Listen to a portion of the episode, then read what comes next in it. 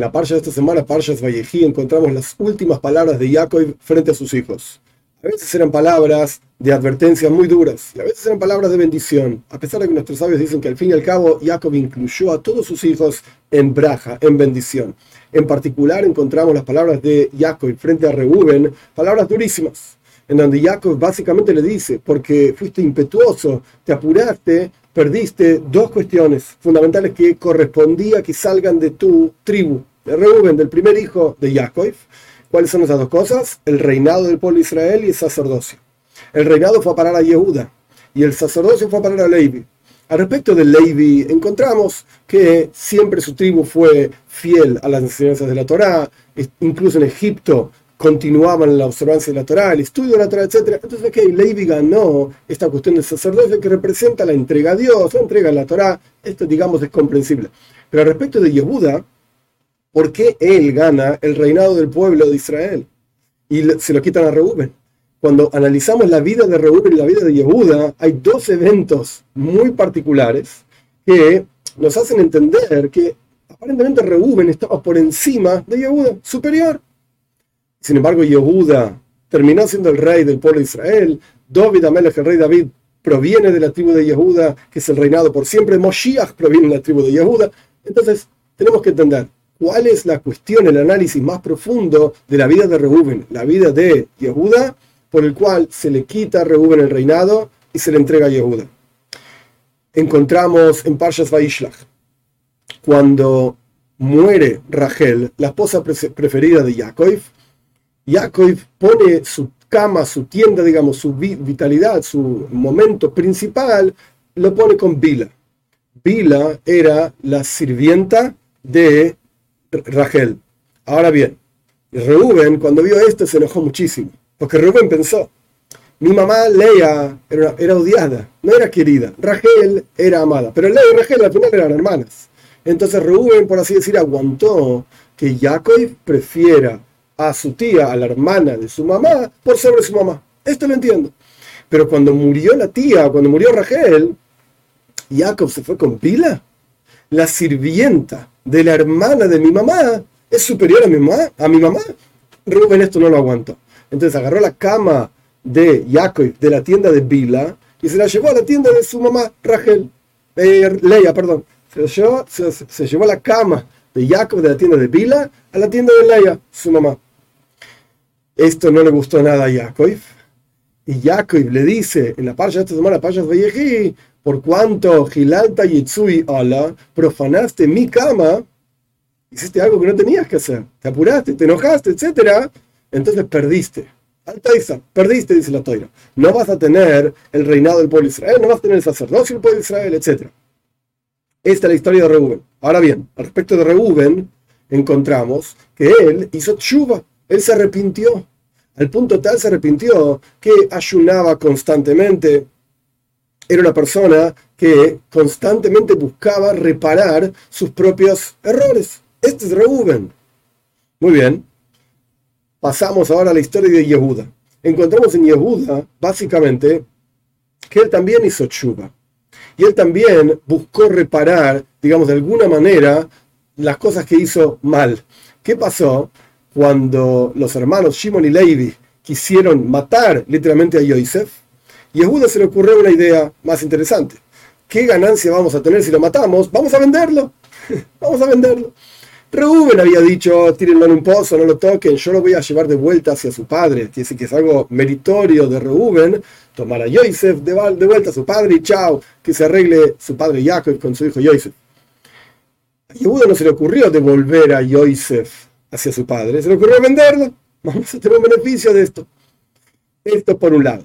Por otro lado, otra historia de Yehuda, cuando Yehuda tiene hijos y consigue una esposa para sus hijos, sus hijos mueren, esta esposa se llamaba Tamar, sus hijos mueren, etc. En la práctica, Yehuda termina teniendo intimidad, relaciones con Tamar, Tamar queda embarazada y Yehuda pensó, porque le dijeron, mira, Tamar al final no está esperando que le entregues otro hijo en casamiento al virato, no voy a entrar en toda la historia ahora. El punto es que Tamar aparentemente fue infiel. Entonces Yehuda dice, vamos a matarla, total.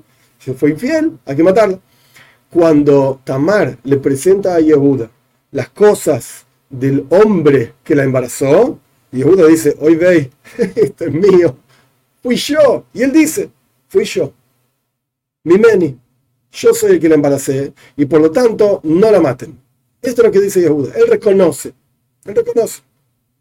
Entonces encontramos que Yehuda se ve involucrado en diferentes actividades un poco extrañas. Primero, en lugar de, ok, no mataron a Yosef, pero lo vendieron, no lo devolvió a su padre. Rubén quería devolver a Yosef a su padre.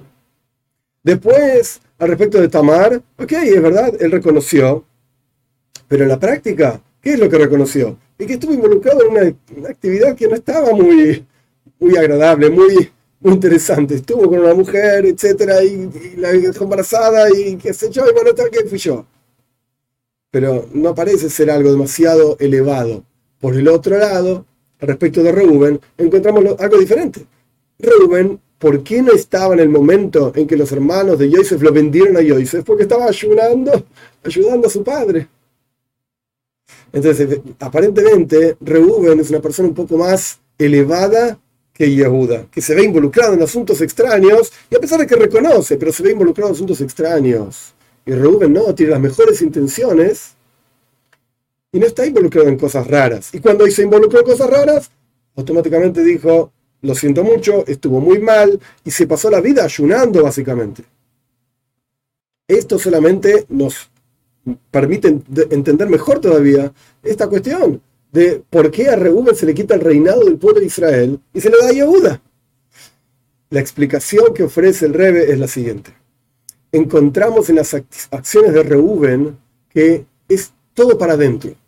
Él estaba ayunando, él estaba siendo penitente por lo que hizo mal, etc. Pero en la práctica sus acciones no afectaron al medio en el que se encontraba. Una vez que él cambió la cama de, de, de Jacob de la tienda de Bila y lo puso en la tienda de Leia, etc. Ok, hizo algo mal, él se arrepintió, pero su arrepentimiento ¿a quién afectó? A él mismo. Él estaba en un crecimiento personal. Él estaba arrepintiéndose de lo que hizo mal. Pero en el caso de Yehuda, encontramos que a pesar de que sus acciones no parecían muy lindas, muy buenas, muy agradables, vender a su hermano o estar con una mujer ahí en el medio del camino, sin embargo, sus reacciones cambiaron la vida de la gente, literalmente de muerte a vida. Al respecto de Yosef, los hermanos lo querían matar. Y Yehuda dijo, vamos a venderlo, no lo vamos a matar. Ay, ¿suena bien? No, no suena bien. Pero la práctica lo salvó de la muerte. Y al respecto de Tamar, Tamar estaba a punto de ser quemada, viva. Ella con los fetos que tenía en su interior. Y Yehuda tenía la posibilidad de que nadie se entere de qué es lo que pasó. Y Tamar moría, y ya está, y yo sigo mi vida feliz. O salir al frente y reconocer, fui yo. No estuvo bien lo que hice, no fue lindo, es verdad, pero fui yo. Y con esto salvó la vida de Tamar salvó la vida de sus fetos, y ni que hablar que esto permitió que exista David la carrera de David, que esto exista Moshiach, etc. Las reacciones de Yehuda en los momentos clave de la vida, a pesar de que no, no actuó bien, pero sus reacciones literalmente cambiaron el medio alrededor.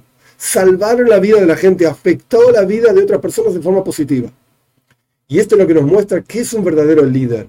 Un verdadero líder es aquella persona que afecta a su medio en forma positiva, incluso si no es el más, entre comillas digo, lindo, y sus acciones no son las más lindas, y no es el que habla más agradable, y no es el que se lo ve más agradable, pero es un líder.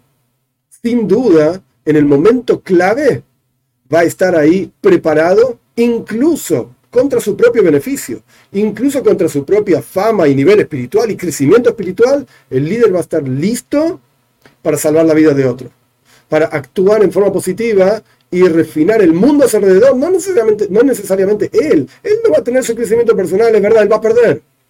Pero el mundo a su alrededor va a ganar. Y esto es la razón por la cual Jacob le quita el reinado a Reuben y se lo da a Yehuda. Al respecto del sacerdocio ya explicamos, pero se lo quita a Reuben y se lo da a Yehuda porque Yehuda es el verdadero líder. De ahí puede surgir Moshiach, que el que viene en la práctica a refinar el mundo entero y a elevar el mundo entero a, un nuevo nivel de conciencia de la presencia de Dios, que podamos ver esto pronto en nuestros días.